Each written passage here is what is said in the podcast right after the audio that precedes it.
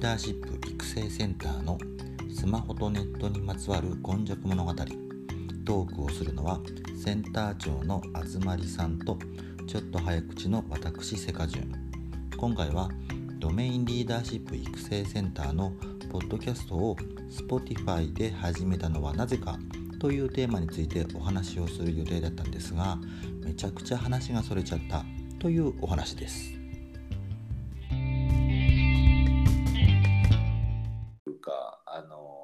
今結局、えーと、ポッドキャストというか、まあ、Spotify でやってるので、うんうん、まだまあそこについてきてくれる人は聞けるかなと思うんですけど、まだそこまで Spotify 自体が、あのそのいわゆるポ、えー、iPhone の、うん、えー、ポッドキャストのところまでまだちょっと行ってないところはあると思うので、でね、まあ、おいおいっていうところもあるのかなとは思います、という部分があるかなと思いますね。そうですね。Spotify は今、スマートスピーカー系に頑張ってるし、あとスマホに対してアプリが、まあ、聞きやすいかなと思って、はい、他のね、アンドロイドとか他のスマホでも。まあ、あのそういうところで結局、まあ、今はまあその今まだ、えー、っとこれ今収録ですからあれですけど、まあ、更新では、うん、出してるのが、えー、3本もうすぐ4本目出しますけど そういうのをこう気づいた時に、まあ、ある程度と溜まってるっていう状態を作んなきゃいけないのかなっていうところはあるかなとは思いますね。多分そうだと思うんですよね。はい、だからその辺をまあどういうふうにしていくかっていうところは大きいのかなと思います。どうですかね、じゅんじゅんは今までその、えっ、と、ツイッタースペース、クラブハウスもそうだし、あと、インスタライブですか？はいはい。と、そしてこのアンカーを作っ扱った Spotify の配信ってあったんですけど、はい、どんな感じですかね？この作り方という楽さと、はい、反響みたいなところみたいなところを考えると。感想、うん、まあとりあえずやっぱりそのいわゆるフローメディアかストックメディアかっていう話があるじゃないですか、メディアとして。うんうん、で、クラブハウスはフローとしては悪くないかなとは思うんですけども、うん、ただやっぱりそのライブオンリーだったり、うん、まあ、今ちょっとすみません。もう最近やってないんであの、えー、っと書き留めたりするのが OK になったのかよく覚えてがないんですけども結局そういうこう制約がちょっと大きすぎてうんなんかちょっと使いづらい感をすごく感じてあんまりこう気が進まなかったってとこ,、っていうところはクラブハウスとか個人的にはあるなと思いますね。うんまあ、クラブハウスだからね、ルームじゃないからね。そうなんです。だから、うん、あのやっぱりあのその場のノリっていうのがね、大事そう、その場のノリで流れていく個人的なお付き合いは、で、パーティーの中でどっかのね、お部屋に行くのは自由だよみたいな感じのノリじゃないですか、クラブハウスは。はいはい。パーティーというクラブハウスの中で、あの、こう、知り合ったら、それぞれの人たちのツイッターとか、あの、インスタのアカウントで、個別になんかルームとかパーティーすればいいんじゃんみたいなそういう文化ですよね。そうですね。だから何かこう雑談していこう、参加した人と共にっていう感じじゃないんだよね。そうですね。その辺は、あの、ちょっと、要はその、えー、っとですね、結局、まあ、これの、まあ、ポッドキャストもそうですし、ラジオもそうですけども、うん、で、喋ってる人たちは喋ってる人たちで、聞く人たちは聞く人たちで、立場は変わらないじゃないですか。うんうん、でクラブハウスのいいところは、まあ、聞く人から喋る人にもなれるし、うん、まあ入れ替われるっていうところが大きいところだとは思うんですけども、やっぱりそれはそれ相のこうなんというかこう題材だったり、うん、それ相のこうなんというかこう聴衆とのマナーだったりっていうものを醸成するのが結構大変なのかなっていうところがパーティー慣れしていて、ホストとして、なんかこう、おもてなしができるお立ち台みたいな時間を作るとか、はいはい。そういう設定ができる能力が非常に求められるよね。そうですよだからまあ逆に言うとそのさっきのラジオ的な話でいくと、うん。まあ、ラジオの企画としても例えばその素人さんと電話をつないで喋りますみたいなこととか、まあ、その電話相談みたいなとことかで、ね、絡むものはあるっちゃあるんですけど、うんうん。ただまあやっぱり性格とか方向性としては別のものなのかなっていうところもちょっとあるんかなと思うんです。やっぱり集ってる感じがするんだよね、クラブハウスは。こうアイコンが並んでるから、そうですよね。あのその中でアイコンとそのプロフィールで勝負じゃないですか。あの、はい。お立ち台に立つのは。はい。だそれをなんか見ながら、ラジオの公開放送みたいな感覚だなと思ってるんですよね、クラブハウスは。そうですね。公開感はあると思います。うん。だからそういうのが、なんだろう、私的にはス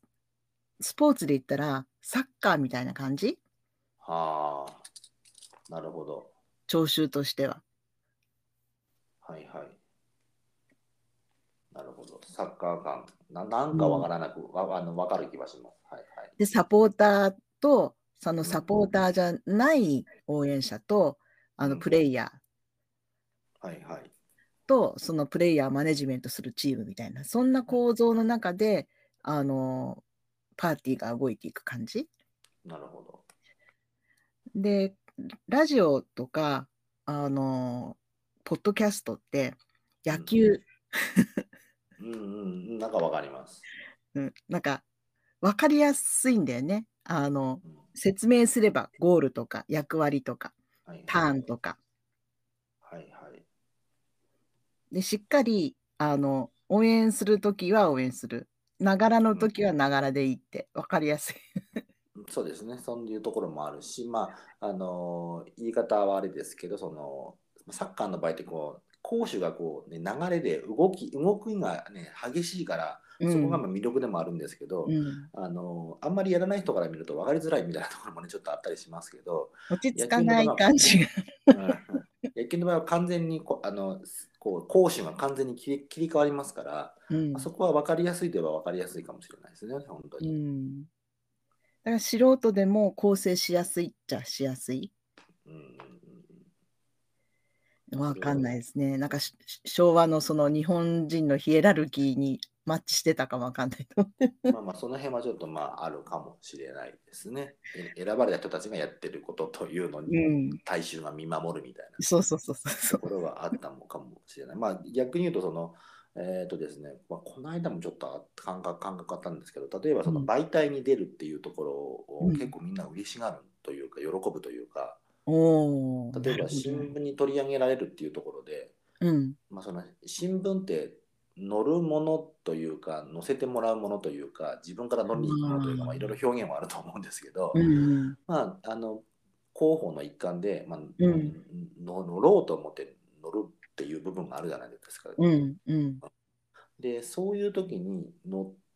ても言ったら言ったら自分としてはこう意図的に乗っているわけですよ。うんまあ、あのそういう時でもうん。あの周りの人が結構なんか喜んだりなんかな乗り方がああだこうだみたいななんかいろいろ結構見てみてるなとうん思って、うんうん。そういうところでその特別感って感じる時がやっぱあるような気はしますね。だから媒媒体に乗ることっていうとことことにこう、まあ言ったらヒエラルキーじゃないですけどそのなんかこう、うんうんうん。すでにもうオーディエンスとプレイヤーみたいな。はい、ところはすごくあるなと思いますね。なるほど。そういう関係でいくと、クラブハウスはその垣根が割と低いってところでヒットしたのかもしれないよね。そうですねどどどっちでもいつでもそっち側といううんか、うんまあ、その主催者側、ホスト側に行けるとうんいう分では、まあ、その人気が出たひ一つの要因ではあるとメディアに誰でもなれるし、メディアの主催者になりやすいと、気軽な感じでパーティーが開けるっていう。そうですね。やっぱパーティー開くのはさ、ちょっと大変じゃない？割と。パーティーに参加するのは楽だけど。そうですね。気が楽ですよね。責任感がないから。そうそうそう。ですよね。はい。あの、またパーティーで、ね、ジュース用意したりとか、なんかいろんなこととかしなくていいです。やっぱ意外にね、パーティー慣れし、あ主催に慣れてる人は、何も別にホストになることにこうハードルは感じないかもしれないけど、多分クラブハウスが日本でちょっと多分下火な感じがあると思うんだけど、話題として乗りにくいのは、やっぱりそのお家でパーティーを開くっていう文化がないから、そうですちょっと日本ではクラブハウスってメディアは乗りにくいかな。ホームパーティー感は確かになかなか厳しいですからね。うん。うんだからそこ行くと、そのまあ、えーっと、ツイッターのルームの方に関しては、そのある意味こう、もっと広い意味というか、広いところでやってるような感覚はありましたね。クラブハウスの場合はやっぱりクラブハウス、まあ今はもう招待制がなくなったみたいですけど、うん。前はそのクラブハウスに入ること自体がまあ、うん。まあ、ステータスとは言いませんけど、やっぱりあのホームパーティーだったんだよね。ですよね、はい、うん。ところはありましたけど、ツイッターに関してはなんかこう、まあ、よく言うと、こう、大衆の面前というか、し、なんかあの、なんだろう、公園の太極拳とか、あの、皇居の周りの、あの、ま、マラソンとか、あと、なんだろう、はい。えっと、下町の、その将棋を指したり、囲碁を指したりしているとか、中国の麻雀とか、なんかそういう感覚なんだよね、ツイッタールーム。ななんかこう、でも、例えとしてなんとなく屋外感はありますよね、確かに。そうそうそうそう。だからで、通りすがってるそのストリートのところで、あの、なんかやってる活動を見て、まあ、パフォーマンスだよね。大道芸人みたいに。そうですね。ですからその、て。うん、そういう大道芸人と言っていいのが、その例えばそのお僕のツイッターのフォロワーさんでうん。別の人がやってるルームっていうと、やっぱりそのある程度おフォロワーさんがいると人が、うん。その字だけの交流じゃなくて、まあ喋った方が早いみたいなところもうん含めて、まあ、やるっていう感じみたいなイメージもあるのでまあでも結構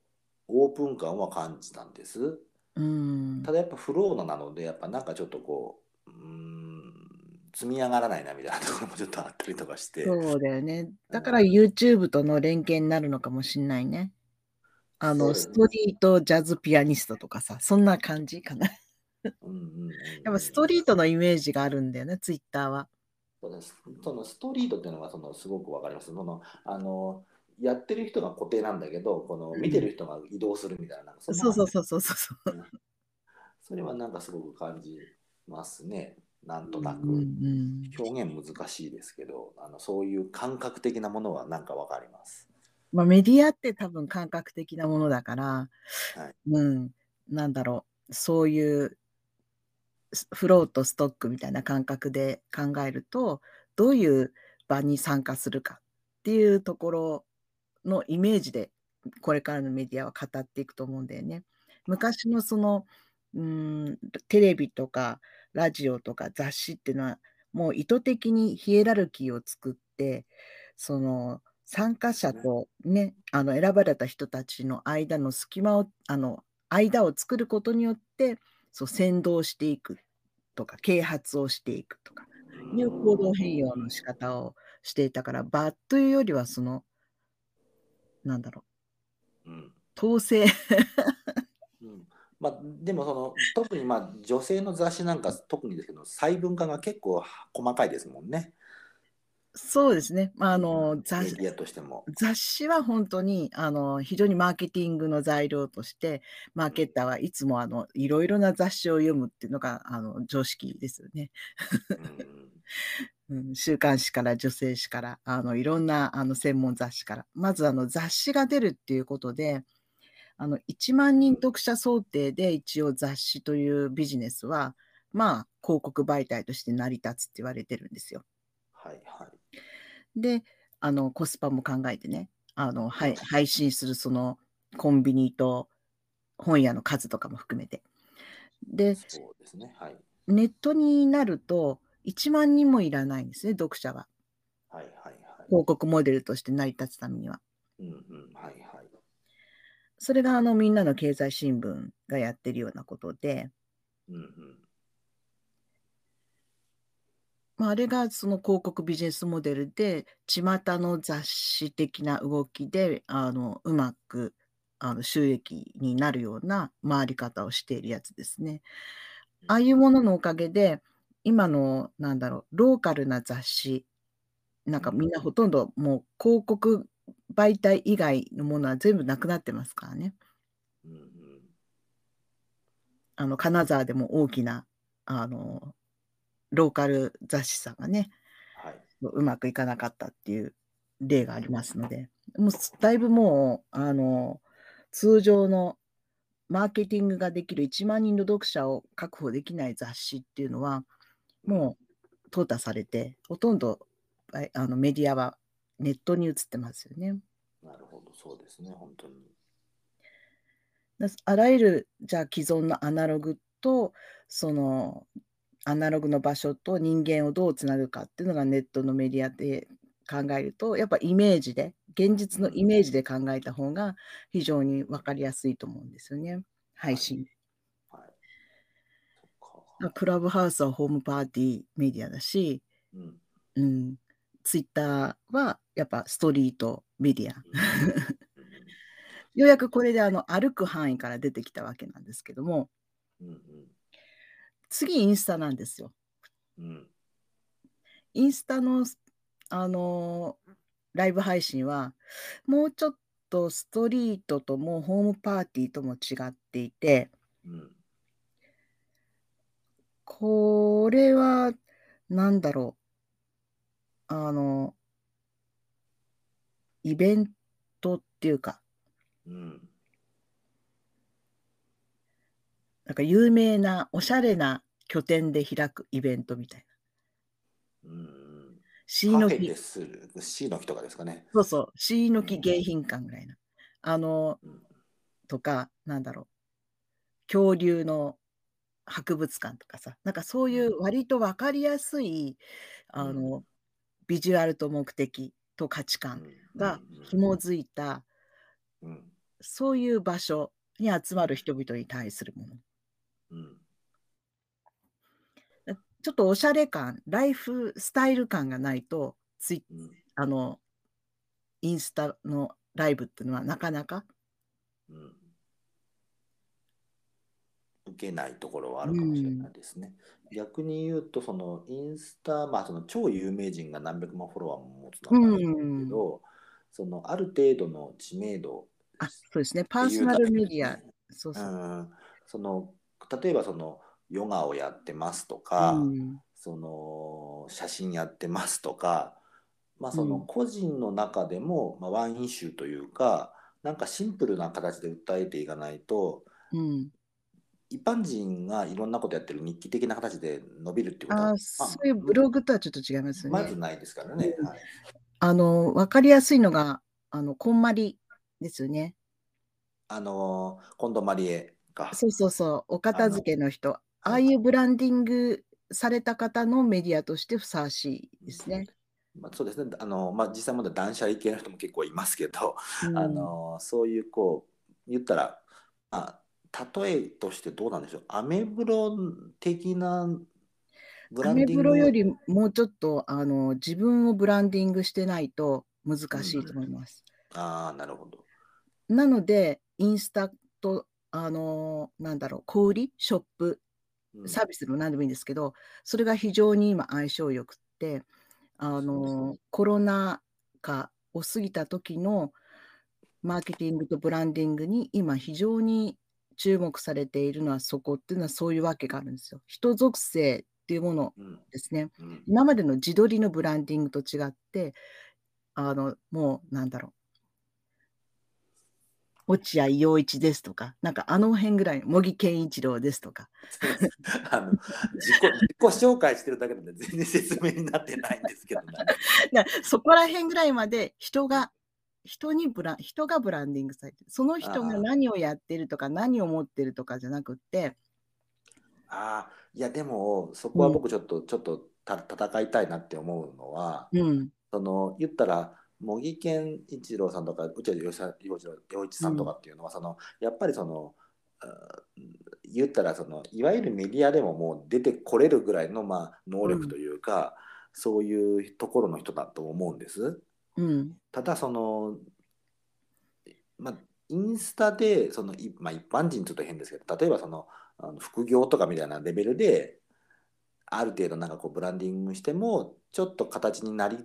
なる可能性はまだ残っとるんかなっていうところはある可能性は残ってるんですけど、だから、まずその将来像とかロードマップのその先はそこだよっていう感じですかね、あまあそのゴールとしてそこを目指していかないと難しいのはなんとなくわかります。はいはい。ブログ、ブロガーみたいな感じじゃなくて、もっとそのパーソナルな部分を尖らしていかないとインスタは難しいかなと。ブロガーはいいんですよ。あのコンテンツと自分たちのファン、サロンなので、ブロガーっていうのは。インスタはサロンよりもうちょっとあの個人にフィーチャーしていかないと、ちょっと難しい配信メディアだなって感じました。というのは、あの、ツイッターだと、あの、ジュンジュンがこうピカピカアイコン光ってるだけで人は来るじゃないですか。通りすがりに、ストリートで。まあ通りすがりということですね。はい、おなんかはい。やってるとピカピカ光ってるみたいな。はいはい。でも、インスタの場合はもうちょっと人間性が濃くって、うん私が、集まりが何かやってるっていう感じで、スラッと覗いて、あ、また何かやってるんだっていう、ちょっとリピート可能性も残しつつ、去っていくっていう、そういう現象があったんですよ。なるほど。だから集まりを知っている人は、あの、インスタ、多分 あの、グルメの話だろうが、なんだろうが、多分聞く。うんうん、ですからその人にまあその訴求能力というか、うんそのそういうのがある人の方がまあ伸びるのは間違いない。そうそうそうそうそうそう。はいブログはまだお役立ちコンテンツの方がまだちょっと強いかなと。そうそうですねノウハまあウとか、誰が語っていようが。うん、そうですねあのな何を語るかがまた強いところがあるそうそうそうそうそう。うん誰が語るかはまたそこまでないかな、うん。それはあると思います。じゃあ、いよいよ、じゃあ、この、今の配信ですよね。はいはい。ようやく行き着いたよ、なおに。あれですね。だからいやでもちょっと一個ちょっとよ寄り道したいのは、はいはい。してないけど、まあ、僕一個だけありますけど、そのスタンド FM とかボイシーみたいな、ボイシーね。まあ、いわゆるそのうんブロガーさんとか YouTuber さんがその音声メディアとしてやってるやつ、はい。その辺になってくると結局、まあ、スタンド FM はまあ一応まだまだフリーで取れるんですけど、ボイシーがすごく絞ってる、そうあの。配信のする人をうん。だからその辺になってくるとその、まあまあ、ある意味もそこまでいくとその発信すること自体がもうすでにヒエラルキーのところが出てきてますから、 Voicy の目指してるのが、今多分メディアとして音声の NewsPicks 的なものを目指してるような気がするんだよね。なるほどはいはい。うん。だからもう、あの、雑談メディアっていうか、一般関係ないメディアなので、もうそれは普通のマスメディアだから、もう終わったなって私は思いますね。あ もうもうは終わりました。うん。マネタイズになってるのかねよくわかんないけど、そうなんですね。いや、あの、うん。ニュースピックスの音声版を目指す時点で、まあまあいいんだけど、ニュースピックスには勝てないじゃない。まあまあそうですね。そのいわゆる、まあ、何番か戦時になるわけですからね、うんですからね。まあ、メディアはあの2番煎じ、3番煎じって昔からあの、やるのが作戦なので、別にニュースピックスみたいにならなくてもいいやっていう感じでいいと思うんですよ。まあ、ニュースビックスがもう相当上行きましたから、ね、そこの2番戦時でまあ半分のところでも、ね、もうそこそこ商売になりますよって。そうそうそうそうそうそうそうそうそう。その辺もあるかなとは思いまあ、ます。雑誌的なあのビジネスモデルであのこうんうポートフォリオを書いてあのビジネスしてるので別にいいんですけど、もう雑誌的な発想のマーケティングでいろいろそのヒエラルキー作って分断化していくっていうのは本当にそのマスメディアのやり方なんですよね。まあ、典型的なマスメディアのやり方で、それがまあマネタイズもしやすいってことですか、ね、そうそうそう。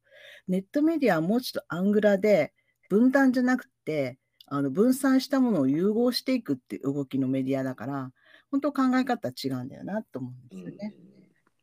から逆に言うとその、まあ、さっきの、まあ、 Voicy っていうの、まあ、こういう飯も出してますけどところところとかは、まあ あのまあ、どっちかっていうとその雑誌的なそのメディアの人たちが、まあ、ネットというかアプリを使ってるだけっていう言い方をまあしてもいいっていう、そうそうそうそうそうそうそう。はい、だからよくある、まあ、話トントン飛んじゃうんですけども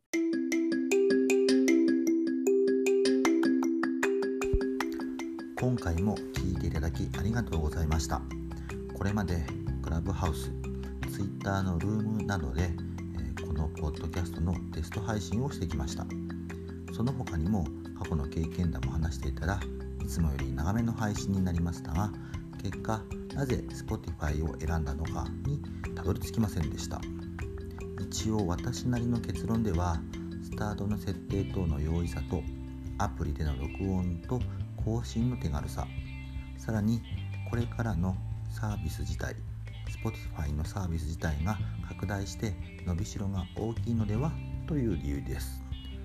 このチャンネルのフォローをぜひよろしくお願いいたします。